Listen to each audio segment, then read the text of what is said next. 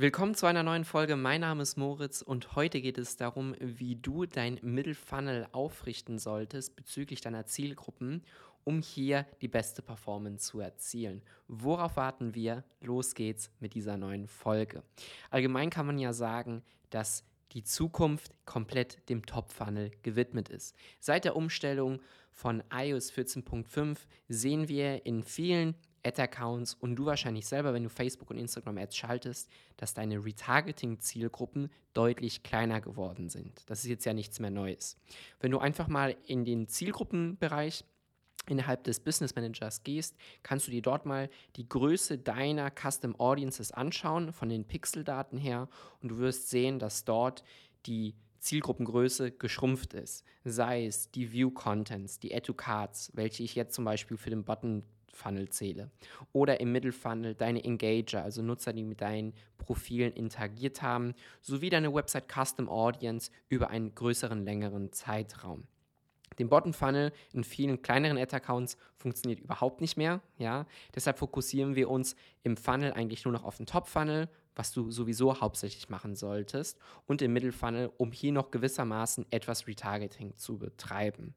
Im Mittelfunnel befinden sich natürlich also die Nutzer, die schon mal eine Interaktion mit deinem Unternehmen, mit deiner Marke, mit dir hatten, aber noch nicht komplett überzeugt sind, noch keine Conversion getätigt haben. Sie sind also eine warme Zielgruppe.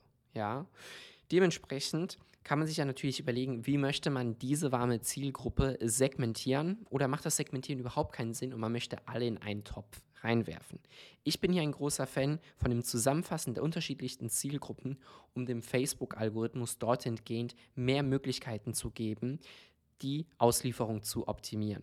Das bedeutet, dass wir in eine Anzeigengruppe die Engager reinpacken, die mit deiner Facebook-Seite interagiert haben, die mit deiner Instagram-Seite interagiert haben, der letzten 365 Tage, sowie deine Website Custom Audience, also alle Website-Besucher der letzten 180 Tage nicht segmentiert.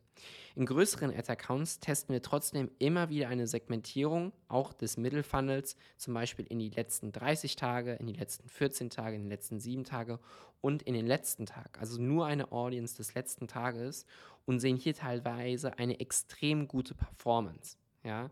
Das heißt, das würde ich dir trotzdem ans Herz legen, das einfach mal zu testen. Dein Fokus sollte es aber eher sein, Zielgruppen zusammenzufassen. Und allgemein kann ich dir sagen, dass jetzt so eine Segmentierung, ob jetzt zusammengefasst oder getrennt, wird eigentlich nicht deine Probleme lösen, wenn du jetzt deine Performance deutlich verbessern möchtest und so weiter. Es kann ein kleiner Optimierungshebel sein, aber es ist nicht der Hebel, wo du wirklich ansetzen solltest oder ansetzen kannst, um neue gute Ergebnisse zu erwarten. Hierbei solltest du dich wirklich auf deine allgemeine Strategie konzentrieren, auf dein Angebot, woraus du mit an die Zielgruppe hinausgehst und schlussendlich natürlich auch deine Creatives und deine Ad-Copies. Wie kommunizierst du dein Angebot, dein Offer an eine Zielgruppe, sodass du dort an dem Meer an Werbeanzeigen, welche da draußen herrschen, ja, wirklich herausstichst und nachhaltig profitabel Conversions erzielst. Das einfach nochmal so als Hintergedanke, was du nicht vergessen solltest. Also, deine Aufgabe, falls du es noch nicht gemacht hast, lege verschiedene Custom Audiences an, segmentiert auf die Zeiträume und teste einfach mal den Middle Funnel komplett zusammengefasst und einmal segmentiert auf die verschiedenen Zeiträume heruntergebrochen. Und dann kannst du dir mal anschauen, nachdem das ein paar Tagen gelaufen ist, wie dort die Performance-Unterschiede vorhanden sind. Ich hoffe, die kurze Folge hat dir gefallen. Wenn ja, dann abonniere auf jeden Fall den Podcast, um keine weiteren Folgen zu verpassen.